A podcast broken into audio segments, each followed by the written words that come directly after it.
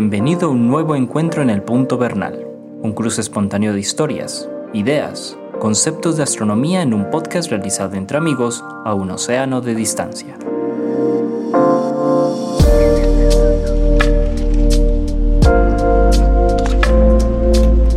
Hola Antonio, ¿cómo estás? Bien, Jorge, muchas gracias. ¿Tú cómo estás? Muy, muy bien, gracias por aquí. Trabajando mucho. Oíste, me estoy leyendo por tu recomendación em, La Catedral del Mar. ¿Qué tan bueno? Qué, buena novela. Qué sí, buena novela. es muy interesante. Y cuando uno va a la iglesia, tiene como la vivencia de la, de la novela. Claro, claro. Puede uno reconstruir los lugares, las capillas, la Virgen. Cuando, cuando vengas aquí a Barcelona, vamos. Santa María Me llama mucho la atención, mucho, mucho la atención la historia de los Bastaicios. Sí, sí, sí. Muy interesante, muy interesante novela, muy buena novela. Sí, recomendada para todas las personas que nos están escuchando. Y bueno, yo la, yo la, había empezado, la iba a empezar a leer por una visita que habíamos planeado y no, no pudimos concretar a Barcelona.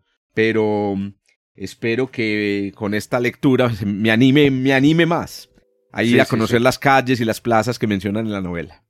Exacto, para que los que no lo hayan visto, leído o no tengan noticia de ella, narra la construcción de una iglesia en Barcelona que es Santa María del Mar. Correcto. Pues, y de muchas otras cosas, ¿cierto? Pero se centra en la construcción de Santa María del Mar, que tiene cosas súper sorprendentes, como mm. fue la elevada de esa parte central de, la, cúpula, que pesaba 6 toneladas, y esto pues prácticamente... 1300. Imagínate. Somos en los 1300, no había grúa, no habían... No, no, no, es impresionante. A, a fuerza bruta y, andamios de madera. Correcto. No, entonces, y de Alfonso Falcones para que la recuerden entonces quienes, están escuchando. Sí, señor. Sí, sí, eh, sí. hace mucho. Sí, la leíste hace bastante. Ah, bueno. así, por ahí Llegó la hora de hacer una, una relectura, mi Antón. Sí, yo creo que sí. Hay que volver a hacer una relectura. Bueno, para quienes nos escuchan por primera vez, estamos aquí sentados. Antonio Bernal, que es divulgador del Observatorio Fabra en Barcelona. Ya se han dado cuenta en España. Y Jorge Zuluaga, que es profesor de astronomía, que soy profesor de astronomía y física en la Universidad de Antioquia en Medellín, Colombia. Los dos tenemos el mismo origen, nacimos en Antioquia, en Colombia, y por eso decimos que esto es una conversación entre amigos, pero a un océano de distancia. Paisas, paisas. Me pregunta mucha gente, paisa. Conocen el acento. ah, sí. Oiga, el acento, sí, el acento, el acento paisa. Bueno, en, todos esos estereotipos que crean por ahí de, la, de, los, de, las nacionalidades, el acento paisa es el acento colombiano para, por ejemplo, los, las personas que viven en Estados Unidos. cuando les dicen, ¿cómo es el acento colombiano? Ponen el acento. Imitan a un paisa. Exactamente. Ah, sí, sí, sí. Muy bien. Muy bien, bueno Antonio, estamos sentados en esta conversación el día de hoy para hablar eh, de un tema que habíamos alguna vez planteado que tendríamos que sacarle tiempo y es mm, la relación entre la astronomía, el calendario y las celebraciones religiosas. Nosotros las llamamos festividades religiosas y astronomía. Sí. Eh, que vale la pena mencionar, Antonio, que mm, quisimos hacer este programa porque, bueno, se viene la Semana Santa que es una de esas celebraciones religiosas que tiene una relación con astronomía. Este, este episodio, si todo sale bien, sale el 26 de marzo, exactamente una semana antes de la Semana Santa. Eh, sí, sí. Correcto. Entonces, Antonio, ponga usted pues la primera piedra de esta, de esta catedral virtual de, programa. A, ver, hagámoslo por, por, eh, por épocas del año. Muy bien. Por ejemplo, por las estaciones. Empezamos con, con el, en el invierno. En fiestas que haya en el invierno y que tengamos todavía. ¿cierto? ¿Quieres comenzar por el invierno o pensamos con la primavera? Porque el invierno, bueno, la primavera es el inicio del año, hasta, hasta no hace mucho tiempo era el inicio del año. Empecemos por la primavera. Empecemos por la primavera, ¿sabes? Sí. Que me, además me parece interesante, eh, antes de que comenzáramos, me estabas contando que ya estamos empezando a tener temperaturas primaverales en, en el hemisferio sí, norte. Ya, ya se ve bastante. Decir, ya no huele a invierno aquí. Ya, sí, ya no huele a invierno, huele más a primavera, aunque todavía hay un poquito de fresco. Hay fresquito en la temperatura. está fresquito. Muy bien. Entonces empecemos por la primavera, pues. Yo sé que tenías preparado arrancar con el invierno, empecemos por la primavera. La prima, bueno, con, la primavera está, está la fiesta religiosa por excelencia. ¿Qué es, que, la, que, es la Semana Santa. La Semana Santa. La Semana Santa que tiene un origen digamos, las fechas en las que transcurre, totalmente astronómico. Esto es, eh, empezando por ahí, pues, es el primer dato que les damos, bueno, para quienes no lo sabían, y es que la Semana Santa, como acaba de decir Antonio, en realidad es una fiesta astronómica. Bueno, es una fiesta conectada con la astronomía. Conectada con la astronomía. Bueno, ¿y cómo, Antonio? ¿Cómo? Es una fiesta que, que se deriva de la Pascua judía. Ahí está el primer. ¿Cierto? exactamente, era, y la Pascua judía era una fiesta que se hacía según el calendario lunar. Ese es un punto muy importante. exacto. Se hacía según la, el calendario. la, luna jugaba un papel fundamental en, en muchos de los calendarios eh, de, la, de la antigüedad, incluyendo el calendario judío, que bueno, es una de las, digamos, una de las, de las fuentes de tradición religiosa eh, pues más importante en el mundo por número de personas que practican, digamos, las religiones derivadas de, este, de, esta, de esta cultura. Sí, y todavía tenemos pues eh, nosotros mucha herencia de esa, de, la, de la cultura judía en cuanto al calendario. Porque mira, por ejemplo, la, la, Semana Santa. La Semana Santa todos los años cae en fechas distintas. No, está ligada, o sea que no está ligada propiamente o directamente al calendario solar. Solar, que es el calendario que tenemos normal de los 365 días del año. Ese es el solar. Pero resulta que la Semana Santa va cambiando. Unas veces es a finales de marzo o, a principios de abril, como es este año. Va cambiando de fecha. ¿Por qué? Porque está ligada a las fases de la luna que no están sincronizadas con el año solar. Entonces podríamos decir que vivimos en un calendario lunisolar ni más ni menos. Correcto. Entonces, Esperemos por, por, aclarar entonces hay unos, números interesantes y es que hay tres ciclos básicos eh, del tiempo que la astronomía pues ha medido con toda precisión y que afecta mucho nuestra vida, que son el día, que dura pues 24 horas pues desde que se definió esta división del, día, el mes, que no dura un número entero de días, ese ya empieza a ser un problema. En este caso, cuando hablamos del mes, hay varios tipos de meses. El mes del que al que nos referimos es el mes pues, que más nos, el más visible, el más evidente, que es el mes, em, el mes de las fases lunares. Correcto. Sí. También lo llamamos el mes sinódico. Ese mes dura 29 días y medio. Ahí ya empiezan problemas, porque, porque entonces este, el, los, los, el, ciclo, digamos, em, lunar eh, se tiene que calcular a veces utilizando 29, a veces utilizando 30 días. Entonces algunos calendarios eh, lunares antiguos utilizaban meses de entre 29 y 30 días. Por eso también recibimos nosotros esta herencia y tenemos meses que no duran exactamente todos 30, eh, ni duran todos 29 sino que oscilan entre los dos. Claro que ahí hay también mucha tela para cortar sobre... Sí, hay mucha, porque, porque no tenemos meses de 29 aparte de los años bisiestos, aparte de uno, que es el de 28, o 29, que es febrero. No lo tenemos. ¿Pero por qué? porque, porque hay cinco días extras. Fíjate que 360 es, el, es, es como decir el año civil. Sí, pero, los pero el año solar son 365 y piquito. Entonces esos cinco se reparten en el año y van dando meses un poquito más grandes de 29 y medio, que es como deberían ser. Excelente. Entonces ahí está. Y el, el tercer ciclo lo acabas de mencionar, que es el ciclo solar que es un ciclo que dura 365 días y, y casi un cuarto. Y, a propósito, también hay distintos ciclos solares. Uno de el que nos interesa a nosotros, el de las estaciones, eh, por razones que pues en la antigüedad eran obvias porque las estaciones de verdad tenían límites muy claros. Es decir, las plantas llevaban una cuenta muy clara de las estaciones y entonces la floración de algunas plantas ocurría exactamente en ciertas fechas Em, y a ese periodo entre el, entre el floración y floración, eh, bueno, que después es ratificado por observaciones astronómicas, se lo llama el año trópico. Entonces, el año trópico, como lo acabaste de decir, tampoco dura un número entero de días y no dura un número entero de meses, ¿cierto? El año trópico, el año trópico dura aproximadamente 12 meses, 12.37 meses. Entonces tenemos un gran quilombo, como dicen nuestros amigos y nuestras amigas argentinas, un gran quilombo con los ciclos astronómicos. Tenemos tres ciclos astronómicos y los tres ciclos no son múltiplos enteros unos de otros. Y eso ha complicado un poco eh, el tema del calendario. Eh, eh, iba, a notar una cosa, Antonio, antes de que avancemos, y es que los egipcios creo que fueron las personas en la historia de la humanidad con el calendario más, digamos, perfecto. ¿Qué me refiero por perfecto? Que era un calendario regular, un calendario eh, que básicamente, como tú lo decías ahorita, utilizaba 360 días que se dividían en 12 meses y cada mes tenía exactamente 30 días. Incluso las semanas egipcias no duraban 7, sino 10 días. Que a propósito, eso es una pregunta muy interesante. ¿Por qué la semana dura 7 y no 10 días? Es que mira que 10 días es exactamente una tercera parte del mes lunar. Dale, Antonio. Sí. Mira, el calendario egipcio eh, era tan bueno que duró y todavía en el Renacimiento se usó. Todavía. Se usaba en el Renacimiento. Copérnico lo usa en su libro. Sí, señor. El calendario egipcio. Sí, señor.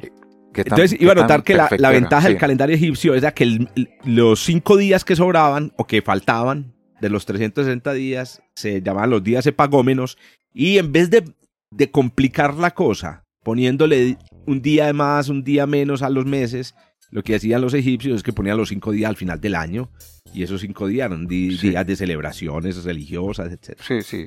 Como decir un mes, un, mes extra de cinco días. Exacto, exactamente. Muy bien, entonces tienen pues los... Entonces tenemos dos tipos de calendarios, calendarios lunares basados en el mes lunar y calendarios solares basados pues como el nuestro, como el, el, el calendario civil de hoy es un calendario solar. Solar, se basa en el sol, sí, sí, sí. Muy bien. Y entonces, ¿cómo se define la fecha de Semana Santa? Tú estabas diciendo que es una locura, a veces cae un día, a veces cae en otro. ¿Cómo se define la fecha de Semana Santa? Sí, bueno, para, para facilitarle, por ejemplo, a los feligreses, yo me acuerdo que en los misales antiguos venía al principio una página en la que traía unos datos que llamaban mucho la atención porque unas palabras, e, epacta, y decía, la epacta de este año es tal, la epacta, entonces cada año tenía su epacta. Y la epacta no es otra cosa que una simplificación para que la gente la entienda, de una fórmula muy compleja que se usaba para calcular exactamente el domingo de resurrección.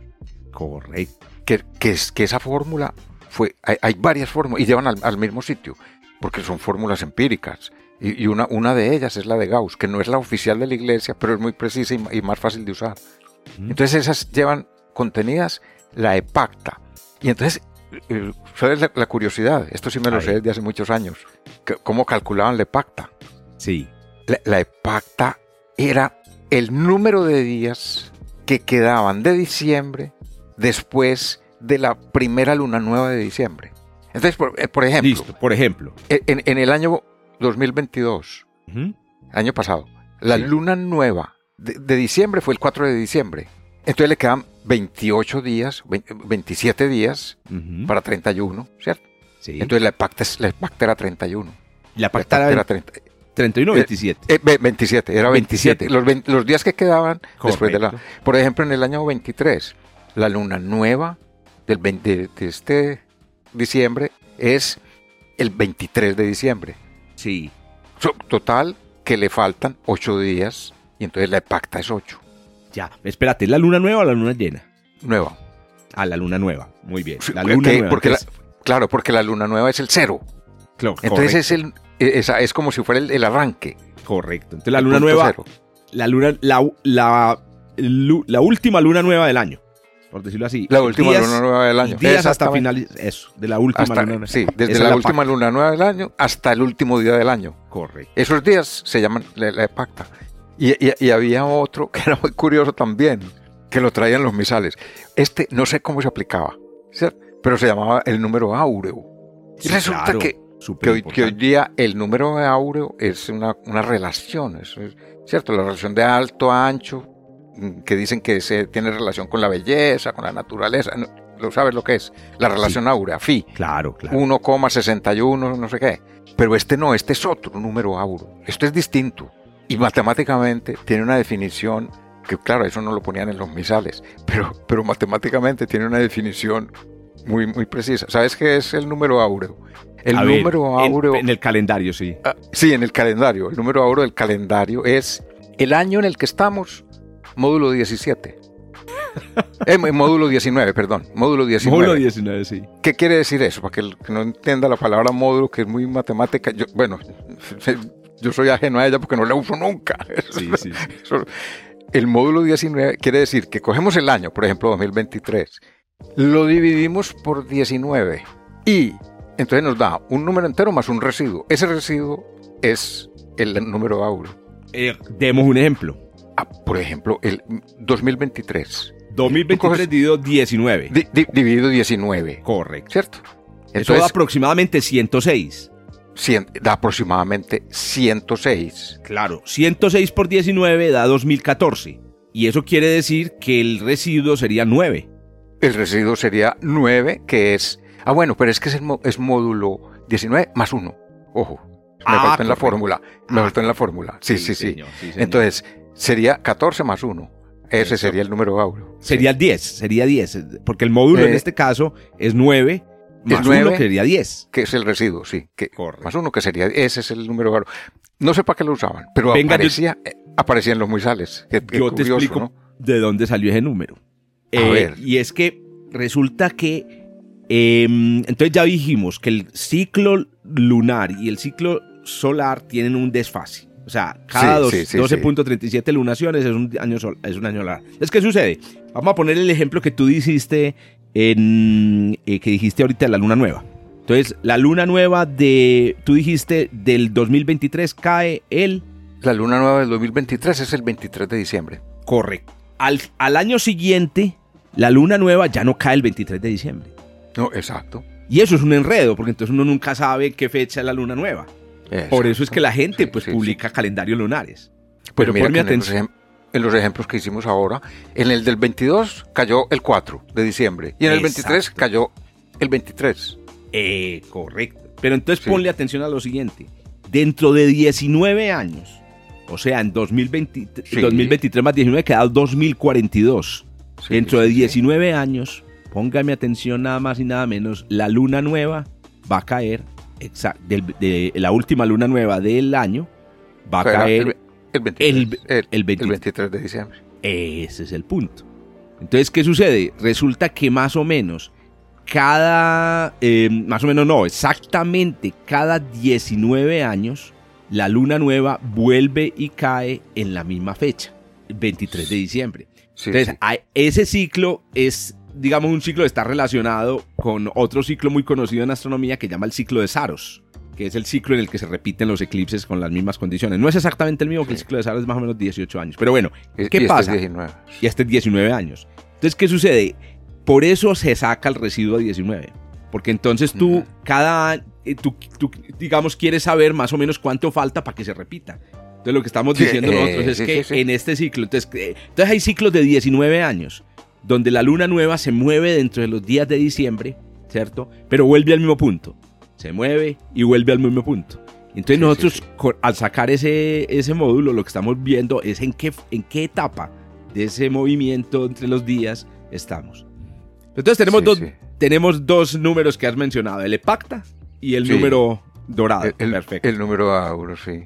El número auro, que, venía en los, en los misales, decías tú. Sí, sí, sí. Mira, tengo una anotación. A ver. Porque se me, se me acaba de llegar con lo que dices de ese ciclo de 19 años. Eso se llama el ciclo de Metón. Ese es el ciclo de Metón, Claro, o sea que eso viene desde antes de Cristo. Esto, esto, esto tiene 2300, yo no sé cuántos Metón creo que era griego, no era astrónomo griego. Sí, pues eh, de allá tengo la anotación yo, que estuve en una visita en la Universidad de Atenas sí. hace, hace ya 10 años. Y entonces el, un profesor, un físico que, fue, que me dio, y, pues nos llevó a conocer, estaban haciendo unas excavaciones en el observatorio de Metón. Sí.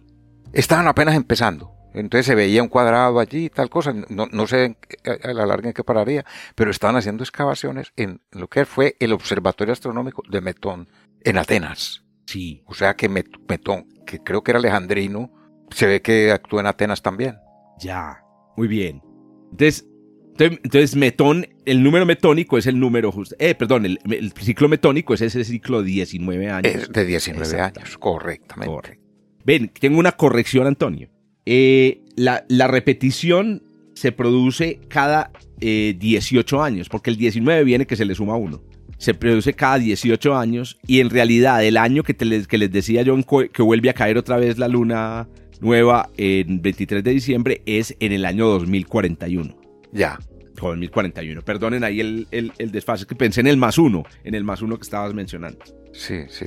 Ahora, una cosa interesante, Antonio, miren que todo este enredito este enredillo se basa en que necesitamos calcular qué fecha del año solar cae una fase de la luna. Ese es el gran problema. Y es que yo no sé si a las personas que nos escuchan se habrán preguntado cómo hacen, ¿cierto? Las personas que trabajan en astronomía para hacer esa predicción.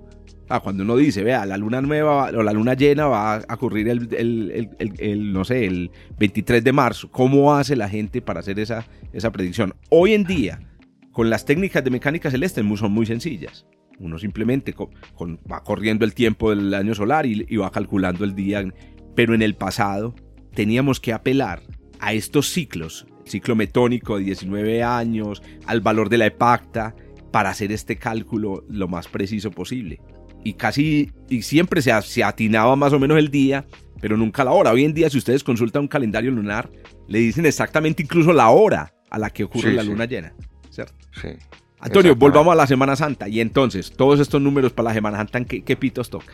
Bueno, la idea es que había que calcular ¿Cuándo era la fecha de resurrección? Es propiamente la terminación de la Semana Santa lo que se calcula en, eclesiásticamente. Eso es muy interesante. Es porque es el domingo de resurrección.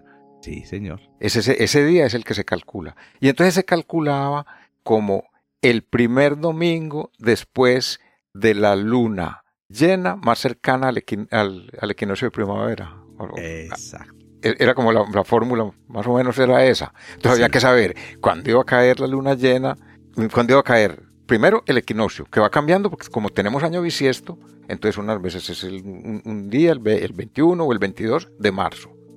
Y luego saber cuándo iba a caer la luna llena, porque y no caía en esa luna llena de la primavera, sino el domingo siguiente, el domingo después de la luna llena, con excepción.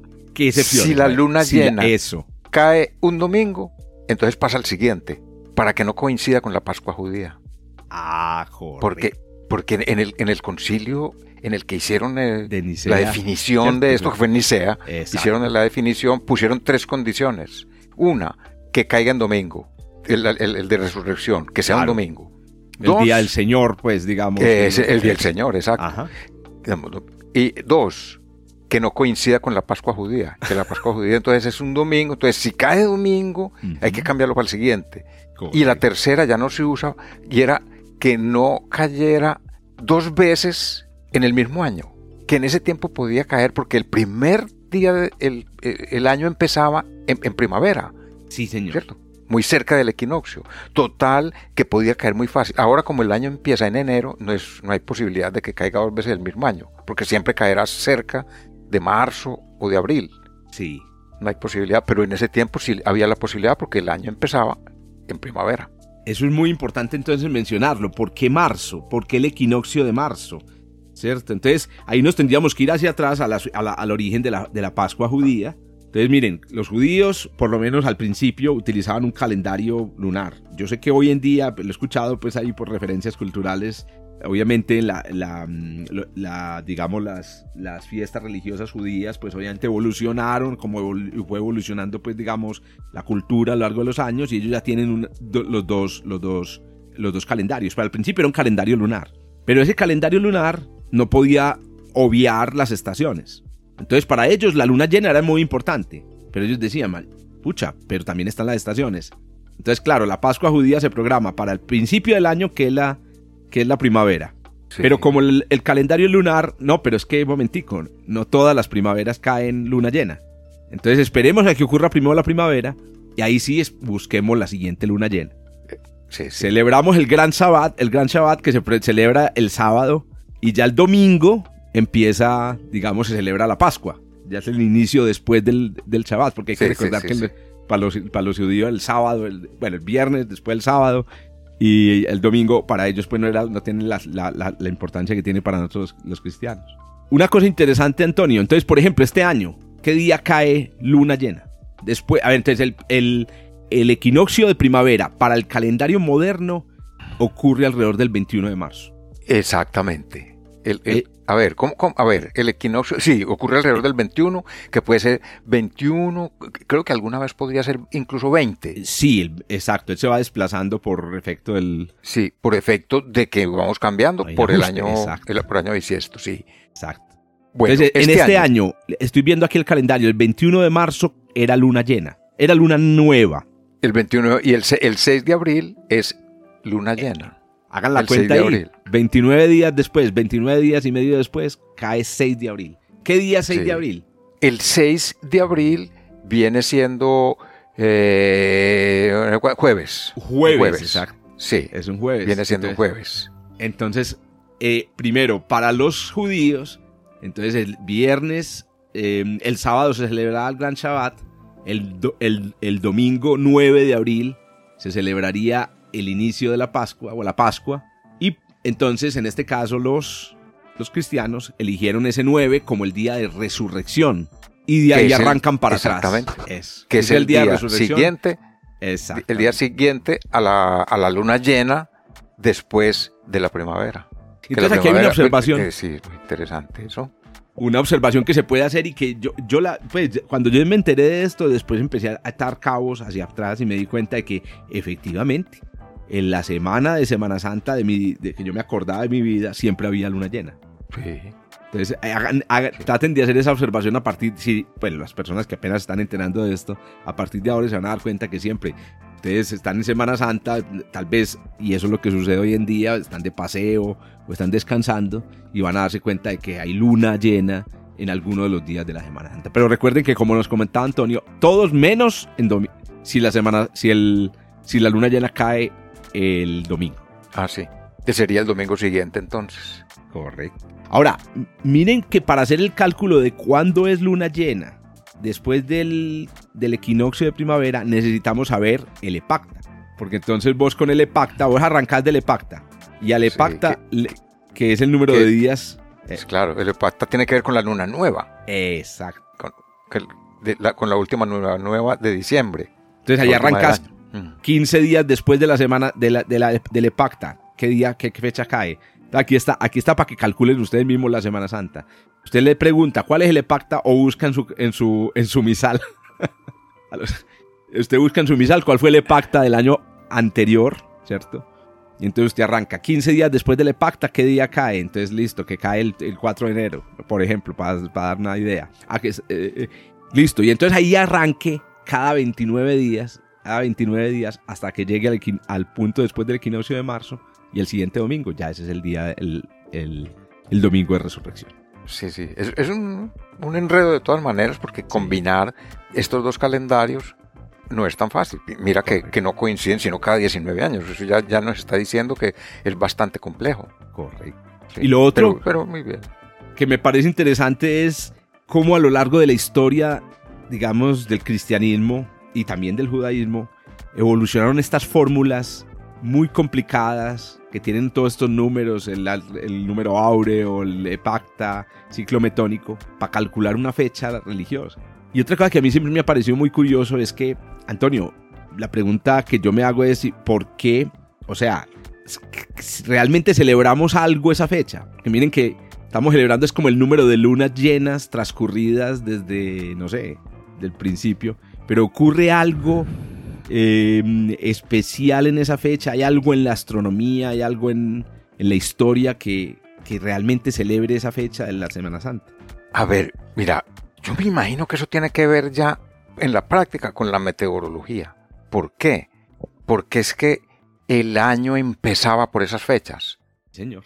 Y entonces eh, por esas fechas empezaban, por ejemplo, entre los romanos, empezaban lo que se llamaba las, ¿cómo, lo llaman? Las, el primero no, los idus. en este momento está la mediados de no, marzo. No, eso, era cada mes. Eso era cada mes. Ah, ya. Pero, eh, pero en primavera empezaban las guerras. La, ¿Cómo se llama eso? Las, eh, las, las, campañas guerreras. Ah, el, calen, ah, el las campañas las guerreras empezaban en primavera. porque, porque, claro, es que hacer guerra en invierno no es fácil para ninguna parte, ni lo ha sido nunca. Ni, siquiera, ni siquiera para los soviéticos en la, en la guerra mundial. Para todos es muy difícil. Entonces ellos empezaban sus campañas bélicas en primavera. Entonces puede tener que ver con algo con eso. Porque es que no veo qué otra cosa tiene que ver. ¿Por qué los judíos celebraban la Pascua en, en esta época? Sí. ¿Por qué la celebraban? Yo me imagino que tiene que ver con la climatología. Claro. O sea, a lo largo con la metodología, ¿no? Claro que sí. Yo estoy, estoy completamente de acuerdo. Además que no solamente, eh, bueno, Roma fue una, una, una, una civilización, pues, digámoslo así, sin, sin pena, guerrera, ¿cierto? Constructora De, ciudades y de, imperios. Pero resulta que cuando te vas para China, eh, tenés una, una, civilización, pues también guerrera, porque todas tenían que, pero era una civilización más, no sé, más, eh, más de artesanía, más agricultura, y te vas para, em, bueno, en Egipto hay una, hay una, una, una, excepción muy especial, te vas para Mesopotamia y tenés una civilización también que está basada, no sé, también en, en, en la agricultura o en... Entonces, ¿qué sucede? Civilizaciones de muy diversa naturaleza comenzaban el año cuando terminaba el invierno. El invierno era un periodo como de... Sí, sí. Oiga, excepto Egipto, que como la vida de Egipto estaba dominada por un río, el río estaba dominada por el río, entonces ellos comenzaban el, año, claro. exacto, con la inundación del Nilo, que ocurría era en verano, que a propósito es muy interesante, porque en realidad la inundación ocurría, eh, ocurre en junio, porque durante el verano, eh, durante la primavera, se ha venido derritiendo el agua de los glaciares de las altas, montañas en África, y entonces llegaba ya el agua en junio, y entonces por eso para el, primer mes del año de egipcio era eh, junio. Sí, sí, sí. Pero bueno, muy bien, ahí tenemos entonces una, una celebración entonces religiosa basada en un fenómeno eh, astronómico. Pero hay otra por la misma época. A ver. Bueno, ah, no, ahí tenemos dos. La Pascua judía y la, celebración de la Semana Santa. Pero es que, pero nos falta otra que también es muy curiosa. A ver. Que es el Ramadán. Uh, que el Ramadán ocurre entre marzo y abril también. Y estamos hablando. Sí, que es la, digamos, la musulmana. La, es, como decir la Pascua musulmana. Sí, señor. La Semana Santa musulmana, por decirlo de alguna manera. Pues, mira, y, y, esta es más curiosa todavía. Incluso entiendo que en los diversos países musulmanes no hay, digamos, una eh, homogeneidad en definir cuándo es el Ramadán. No hay porque resulta que el, el Ramadán tiene una definición que es la más rara de todas, pero muy, se viene muy bien, con, por ejemplo, con los astrolabios. Mira que los astrolabios eran unos instrumentos que eran localizados para un, para un lugar. Sí. Porque utilizaban coordenadas horizontales. Y el horizonte de cada lugar es distinto. Entonces el astrolabio de Sevilla era distinto al astrolabio de Córdoba. Interesante, no sabía eso. sí, sí. Y entonces, para. Si yo tenía un astrolabio yo soy un astrónomo que vivo en Sevilla y tengo mi astrolabio. Y me quiero ir para Córdoba, tengo que coger el astrolabio, desmontarlo porque eran desmontables y cambiarle la base. Que bueno, se le cambia la base por la de Córdoba, porque eran horizontal. Sí, pues porque el astrolabio, recordemos que el astrolabio entonces era un instrumento para dar que le daba a uno las alturas como tú lo decías en un momento, por un lado, pero la, posición de las estrellas también le daba, ¿cierto? Respecto al horizonte. Eh, eh, sí, entonces, claro, cuando cambias de latitud, cuando cambias de latitud, posición. cambia las, las sí, sí. Muy bien. Bueno, pues resulta que el Ramadán tiene un cálculo que también es muy localizado. Mm. Porque el Ramadán, la definición original es cuando se vea el primer cachito de luna después de la luna nueva. cuando se vea. Y resulta que se ve primero en unos países que en otros, ¿cierto? En, unos sitios se ve primero que en otros. Era, también muy local. Claro, dependiendo de la latitud, porque claro, como la luna se mueve más o menos siguiendo, digamos, el, el, curso de las estrellas. Si está cerca al Ecuador, digamos, en una ciudad africana muy al sur, entonces la luna sale muy perpendicular al horizonte y puedes verla en los primeros días después de la, pero si estás en un, muy al norte, digamos en Persia, estás en Irán, entonces la luna sale muy inclinada y puede que te, se demore más días en verse el cachito de... y por otro lado, según la longitud también, porque sale primero en los países que están más al, más al ah, este claro, claro. y después en los países de más al oeste. ahí ya estamos hablando de diferencias de, de horas. De, horas, sí, sí, ya no de días, pero sí de horas. Entonces la definición del ramadán es muy curiosa. Y entonces, por ejemplo, en Estados Unidos, leía yo alguna vez, hay un pueblo que tiene dos mezquitas. Y resulta que las dos mezquitas pues están en distintas localidades, de manera que en una mezquita pueden anunciar la luna nueva el cachito de luna lo pueden anunciar antes que en la otra. Entonces el Ramadán empezó en esta y en la otra no ha empezado. es muy curioso, es muy curioso. Depende, y depende de que esté nublado o no, para poder ver el cachito de luna. Increíble. Sí, yo me imagino que ya debe haber pues algún algoritmo o alguna cosa así, pero entiendo que todavía no hay un, uniformidad en todo el mundo sobre cómo, cómo lo hacemos de una manera moderna, que no sea dependiendo de que el, no se quede dormido el, encargado, de, muchas cosas, ¿cierto? De, muchas variables que son inmanejables. Pero ellos, ellos lo calculan de todas maneras, pueden hacer un cálculo y me imagino que hoy en día hay tablas entonces del, del Ramadán. Sí, sí, sí, hay tablas y, seguramente lo tendrán, pero de todas maneras no, no, es el mismo el Ramadán eh, en Europa, por ejemplo, que en Estados Unidos, no. Sí. ¿Y cuál será la relación así como eh, mística o la relación, digamos, religiosa con la luna nueva y, el hecho de que... Hombre, eso es, es una definición que hay en el Corán. Sí. El Corán tiene la definición de, ah, de cómo se debe el texto. De cómo y cómo lo respetan. Exacto.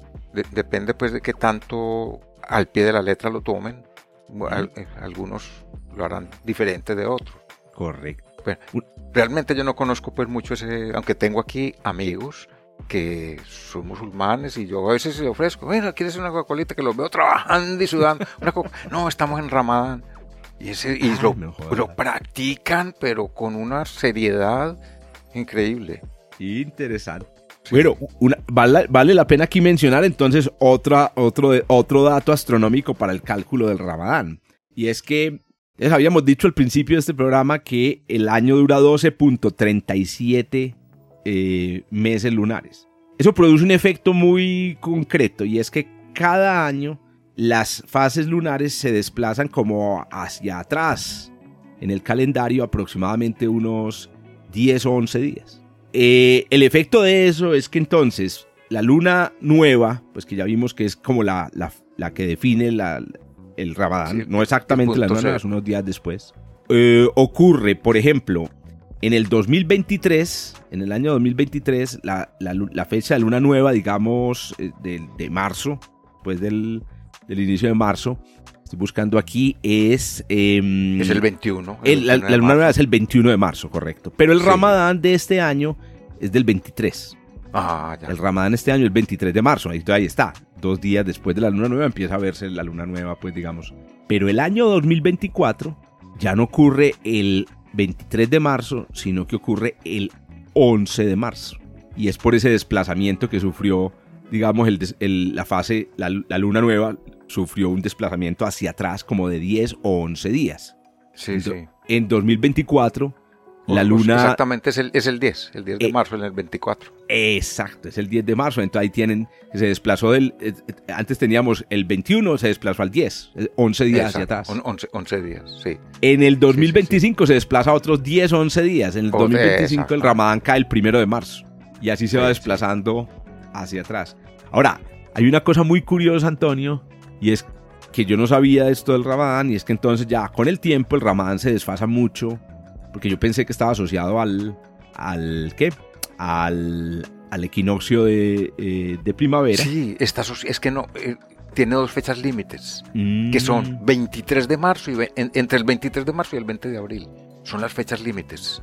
Ya, eh, pues, tan curioso. Tenía aquí una tabla que me, dice, por ejemplo, que en 2020, en 2030 el, el Ramadán cae el 26 de diciembre. ¿Será que tengo equivocada esta tablilla? No sé, cómo lo calculo. No, no, no, no, no, algo, algo debe haber. Entonces miren, las religiones del mundo están fijándose en el sol y las estrellas. Eh, perdón, en el sol y la luna. Eso es lo importante. Eso, es la parte importante. Es el mensaje que estamos tratando de dar aquí. Que Antonio, ahí hay una reflexión que yo también quisiera que diéramos y tiene que ver con en qué momento nos desconectamos en qué momento nuestras tradiciones como culturales y religiosas, em, pues haciendo un paréntesis en este recorrido, no, se desconectaron de, los ciclos astronómicos y ya pues la cosa, se, pues decir, hoy en día realmente, realmente, excepto pues como lo estás diciendo en el, en el caso de la religión islámica, eh, yo no creo que haya una sola persona, autoridad en el Vaticano que esté mirando la luna, ¿cierto? Eh, para saber la fecha de Semana Santa. Es más, ¿cómo será que la mayoría de los cristianos del mundo, yo diría el 99.9% de los cristianos del mundo no tienen ni idea de cuándo son las fases de la luna en marzo? ¿En qué momento se, se produjo esa desconexión del cielo? Esto, tuvo que haber sido cuando aparecieron los grandes matemáticos que hicieron los algoritmos que, hacen calcular el cielo. Porque de todas maneras el calendario sigue siendo lunisolar. Tiene que ver con la luna indudablemente. Pero ya nadie se va a poner a mirar la luna para ver en qué fase está, sino que se calcula. Entonces ya cuando tenemos una matemática celeste suficientemente avanzada, pues no necesitamos la, observación. Pero ¿sabes que, estaba pensando aquí? En que, por ejemplo, ¿por qué no elegimos mm, presidente o por qué no elegimos a los miembros del parlamento en una determinada fase lunar? ¿Cierto? O celebramos, o las vacaciones, que uno le dijera, no, las vacaciones de verano van a comenzar en la primera luna llena de agosto. o la primera luna llena de julio quedaría muy simpático, muy, medieval. exacto. no, y sabes que lo acabaste de mencionar. Tal vez esa desconexión se produjo en el momento en el que desapareció la noche. Desaparecieron las señales, las señales como visibles del, del, cielo. Y desaparecen cuando, cuando llenamos las ciudades de luz. No sé qué piensas. Puede, puede, ser otra seña también, sí, exactamente. Interesante, muy, muy bien. eso. ¿Alguna otra fiesta, Antonio, que se base en la, en la astronomía? En la astronomía. Nada más y nada menos. A ver, estamos en, estamos en primavera. estamos en primavera. sí, sí, sí. Yo estaba pensando en, en el verano. En el verano, bueno, la fiesta grande del verano, universalmente, es la de San Juan. Que es el 24. Que es el 24 de junio. El 24 de junio. Esa es la fiesta grande. Ahora, ¿qué relación tiene con la astronomía? Bueno, no, simplemente el calendario es, el calendario, pero, pero no hay que hacerle pues ningún cálculo, sino que simplemente ver el calendario. Los 24 de junio son los días de San Juan. Pues les tengo una sorpresa, Antonio.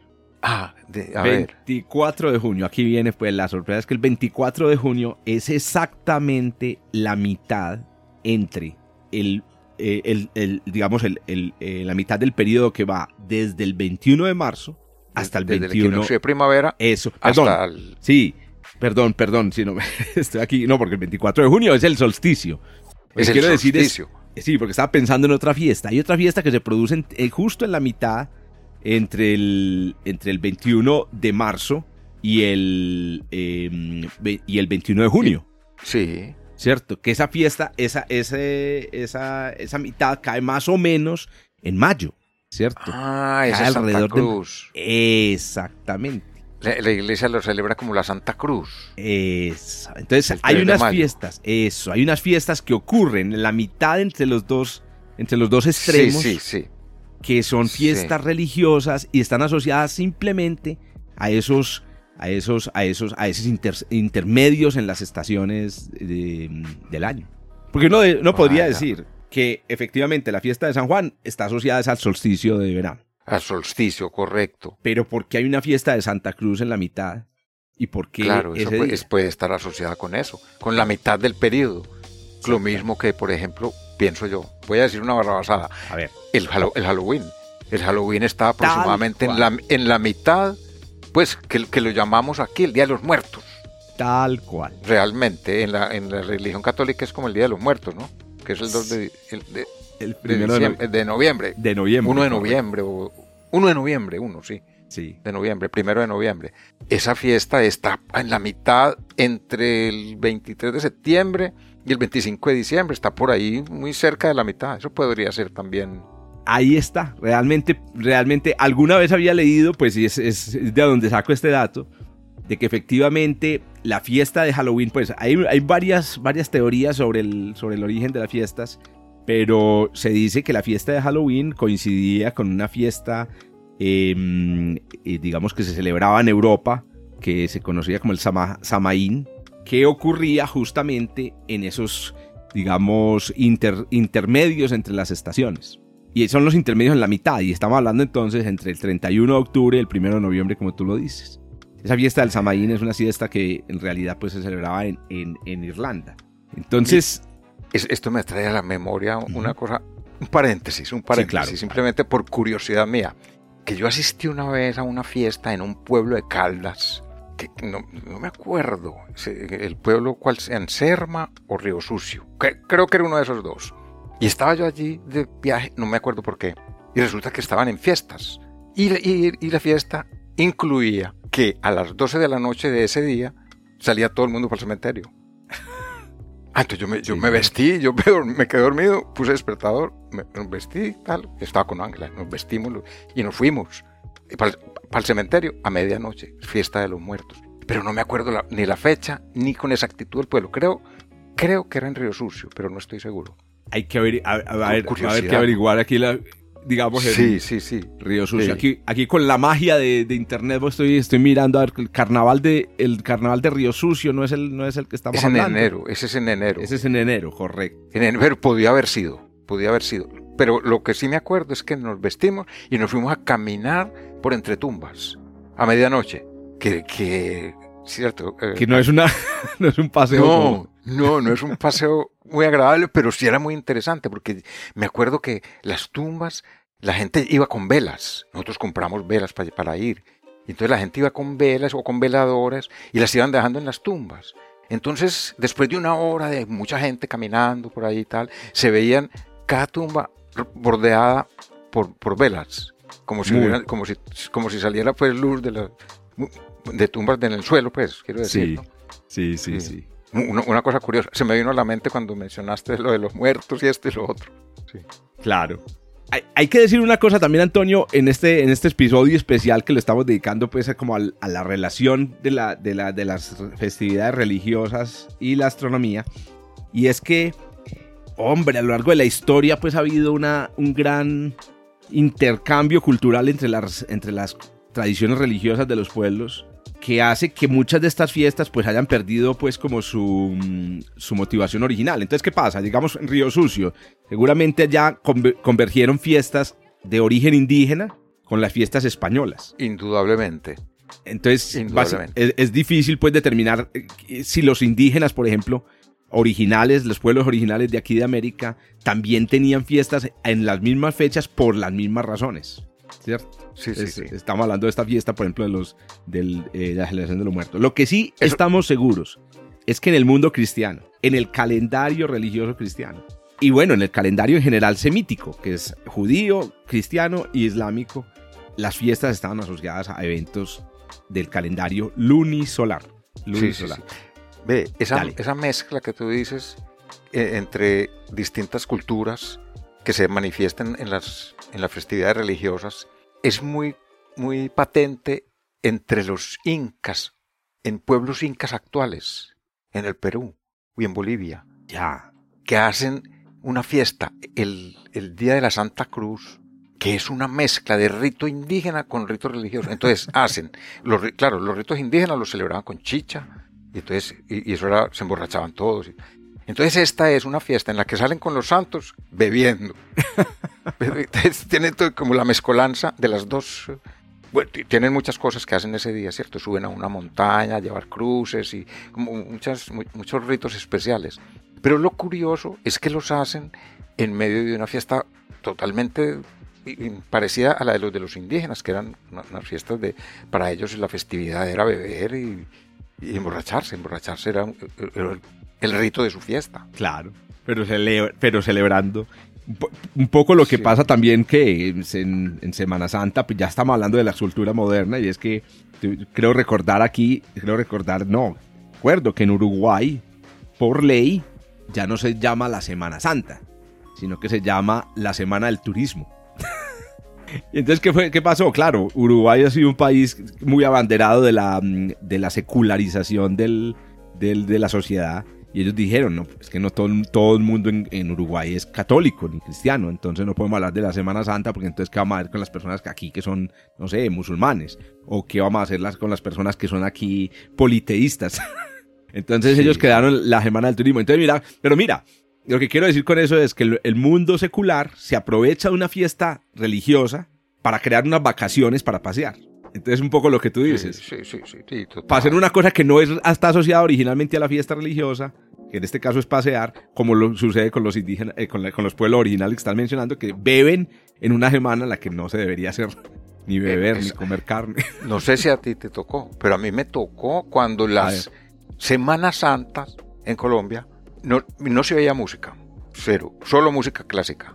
En, los, en las cantinas, bares, bares y cafés no vendían licor No se vendía licor en absoluto. Semana abstención. Uno, y abrían y uno iba allá y se tomaba un café y alguna cosa. Y, alguna, y ya empezó por los años 50 y pico, 60, que le vendían a uno de contrabando. En pocillito de café le echaban el aguardiente.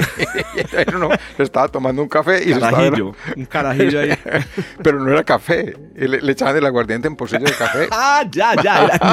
Era, un carajillo al 100%. O sea, 100%, aguardiente. Sí, Y, y, y, eso, eso se, fue, se fue acabando, se fue acabando, y ahora es una fiesta totalmente, mm, digamos que turística. Sí, completa. Una fiesta turística. a mí no me tocó tantas restricciones, pero sí me tocó la transis el, el, hecho de que yo vivía en Bello, que era una ciudad más pequeña aquí en el Valle de la Urra, y la Semana Santa para nosotros era, es ir a misa ir y ver las procesiones las procesiones de los santos que salían. que a tienen, hace poco me enteré que eh, hay teorías que dicen que la, el origen de las procesiones, de, de salir en, en, andas con los santos, es egipcio.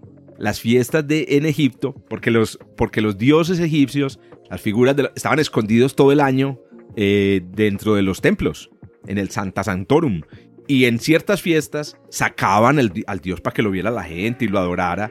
Y eso era una parranda impresionante. Vieron un desfile con el dios en una carreta. Y entonces parece que esa tradición fue tomada posteriormente en el mundo cristiano. Bueno, Antonio, llegamos al invierno. Ah, pero iba, iba antes de, que llegáramos al invierno, porque yo creo que es la fiesta, pues, eh, y para ir redondeando este programa, que les iba a recomendar un sitio web eh, que no sé si conoces tú, Antonio, que llama Time and Date. Para mí es, un, es un sitio en inglés, pero creo que tiene, eh, hay, hay versión, pues digamos, en castellano. Es un sitio maravilloso porque le presenta a uno o le permite a uno hacer cálculos de todo tipo con, la, con, con el ah, calendario. Qué bien. Incluyendo calcular cuántos días hay entre dos fechas, sumarle una fecha a un número de días, pero también te calcula eclipses, fases de la luna, etc. Ah, pues sí, aquí lo tengo. Aquí, exacto. Entonces miren pues, si ustedes... Ah, pues en ese, voy a explorar. Eh, explorarlo porque es maravilloso. Si ustedes en ese, en ese, en ese eh, sitio web buscan calculadoras y cogen 21 de marzo del 2023 y le suman 45 días, que son 45 días, la mitad de lo que dura una estación, que son 90. Si usted le suma 45 días al 21 de marzo, le cae 5 de mayo, que es ah. alrededor de la fiesta de la Santa Cruz, que es el 3, el, el 3 o el 4. De la Santa Cruz, que es el, que es el 3. Sí. Es el 3 de mayo. Bueno, ahora cojamos el 21 de septiembre y sumámosle 45 días. 21 de septiembre le sumamos 45 días y cae 5 de noviembre. Que el, 2 de noviembre es el día de los O sea, eso más o menos por allí está. Más o menos. Muy bien. Llegamos al solsticio de invierno, 21 de diciembre. fiestas del invierno, don, Antonio, basadas en la astronomía. Ah, bueno, los, los romanos celebraban las, una fiesta muy importante. Uh porque era una fiesta como de la liberación, como del relax, que era las Saturnalias. Claro. Que, que en las Saturnalias había cosas muy increíbles. Y, era que, por ejemplo, entre los ejércitos había una, un grito que lo daba el, el, centurión o el, jefe, que era Io Saturnalia. Y eso quería decir empieza en este momento. Y, es, y entonces en ese momento no había castigo para los, para los soldados, los, podían, podían insultar al jefe, tenían como una libertad, ¿cierto?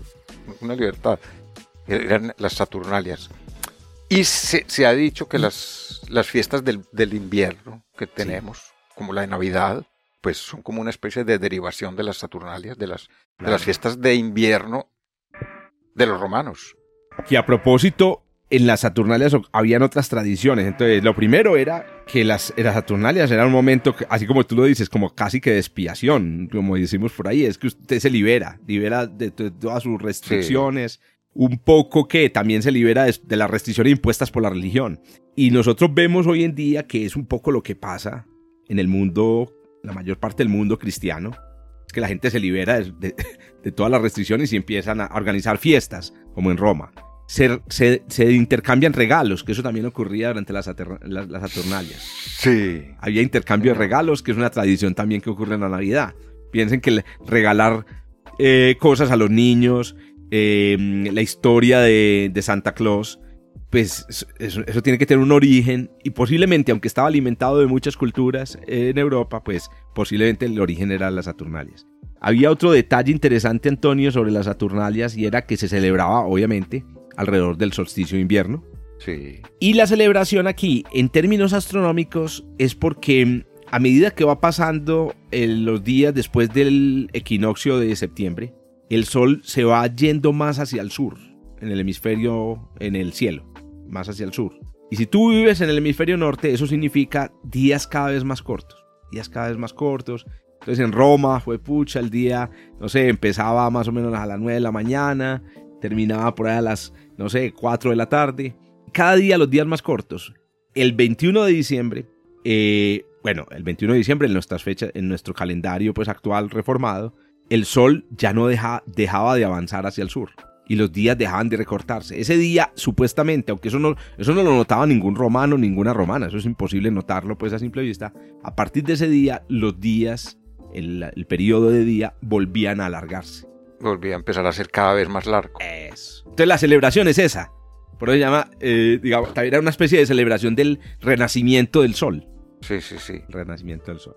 Que a propósito, y eso vale la pena mencionarlo, fue posteriormente, fue en los, en, digamos, muy avanzado el imperio, creo que alrededor de, después de que Constantino, digamos, eh, asumiera pues ya que la religión oficial era el, el, cristianismo, que se tomó la decisión estratégica de convertir esa mm, fiesta de la Saturnalia en algo que tuviera un valor cristiano. Porque, porque, hombre, tenemos una religión nueva, pero la gente no va a dejar de celebrar una religión basada en las tradiciones antiguas.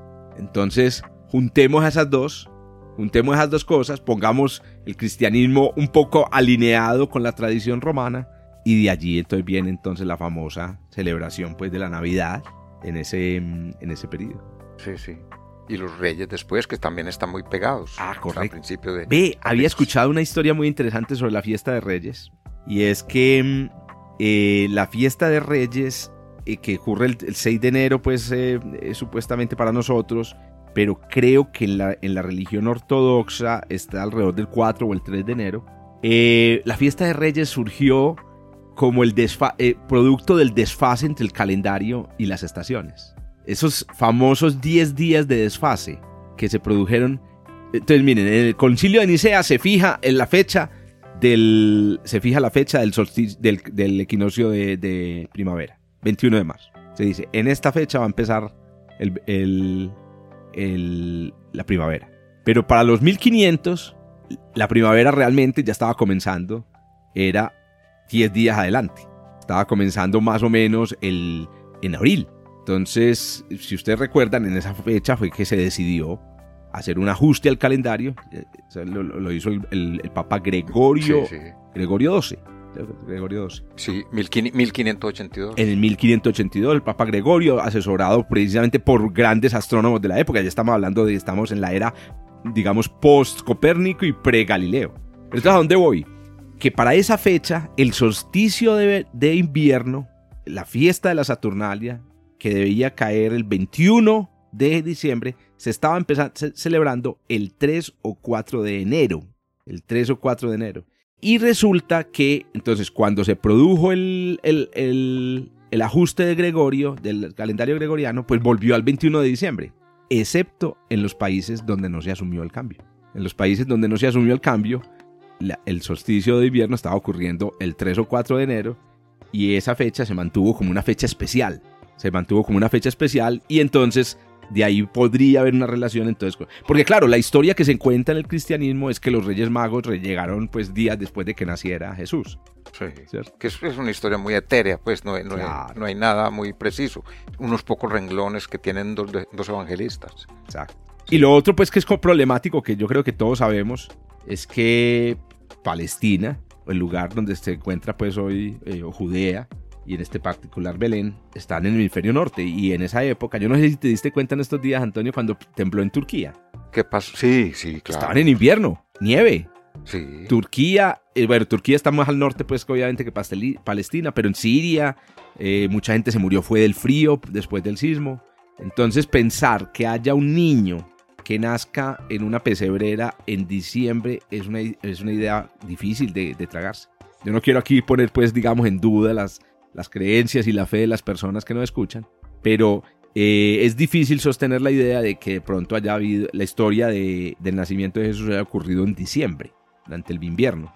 Y por eso entonces más bien lo que hacemos es pensar en que más fueron las autoridades civiles romanas las que cuadraron la fiesta eh, para que coincidiera con las Saturnalias y todos nos fuéramos, todos nos entendiéramos. digamos, fue una decisión de paz y de, concordia con todavía los, el pueblo romano, que era un pueblo que celebraba pues unos festivales paganos muy antiguos. Muy bien, Antonio. Ahí pues la tienes, pues. bueno, ahí cerramos ciclo de, estaciones. Ahí cerramos el ciclo de estaciones. Seguramente para las personas que nos escuchan se nos escapan un montón de, fiestas. Escríbanos, cuéntenos. Vea, hay otra fiesta aquí. Este santo, esta santa tal eh, hizo esta, esta, esta celebración. Entonces, por favor, cuéntenos. Pero claro, como Antonio y nosotros hemos, y yo hemos aclarado muchas veces, esta es una, una conversación de cafetería. lo que nos acordamos Antonio y yo. lo, lo que vaya viniendo, incluso algunas cosas que uno dice, ¿yo por qué dije esto si esto no viene al caso? sí, señor. como, Lo de la, como lo de la fiesta de los muertos en Río Sucio, que ni siquiera me acuerdo de la fecha, no me acuerdo en qué fecha fue. Antonio. el pueblo exacto, creo, que fue Río Sucio. Pero ese es el sexapil de Punto Bernal. Yo espero que muchos de los oyentes que nos escuchan sepan que ese es el sexapil. Eso es lo, que hace este, este programa diferente, porque no es una clase de astronomía, pero se aprende de astronomía algunas cositas. Y bueno, se, entiende más como una conversación. Excelente. Y, si tenemos errores que, nos deben venir, seguramente, y, bastantes, que nos digan, claro. Por favor. Es que eso es interesante porque corregimos y porque nos hacen saber que hay interés en el. Eh, qué buen punto. qué, buen punto. Escríbanle por WhatsApp a las personas que nos escuchan, porque muchos de los que nos escuchan son amigos, amigas de Antonio, que han estado en sus cursos, o son conocidas y amigos y amigas mías. Entonces escríbanos por WhatsApp Escriban en Twitter, arroba punto Bernal con V, ¿cierto, Antonio? Con B alta. Con B, alta, con B alta, con B de Barcelona. B de arroba punto Bernal con B de Barcelona o arroba Ah, ah no, pero espérate. No, no, ah, no, no. En Twitter. Punto Bernal es el, el podcast con B de Barcelona. Ah, ya. Pero el arroba es con V. Ah, con B, ya, ya, ya. Con B de Valencia. Arroba punto, Bernal. Arroba punto, Bernal, con B de Valencia, sí, sí, sí. Twitter. Claro o arroba Zuluaga Jorge en Twitter o en Facebook también nos pueden escribir. Eh, muy bien, Antonio, nos escuchamos entonces a la próxima. nos vemos en una semana. Listo. Chao, chao. Perfecto. Listo, Jorge, chao. Chao. Punto Bernal, un podcast de astronomía realizado por Antonio Bernal, divulgador del Observatorio Fabre en Barcelona y Jorge Zuluaga, profesor de astronomía de la Universidad de Antioquia en Medellín, Colombia. En la producción y edición, Joshua Giraldo, pregrado de astronomía de la Universidad de Antioquia. Hasta el próximo encuentro.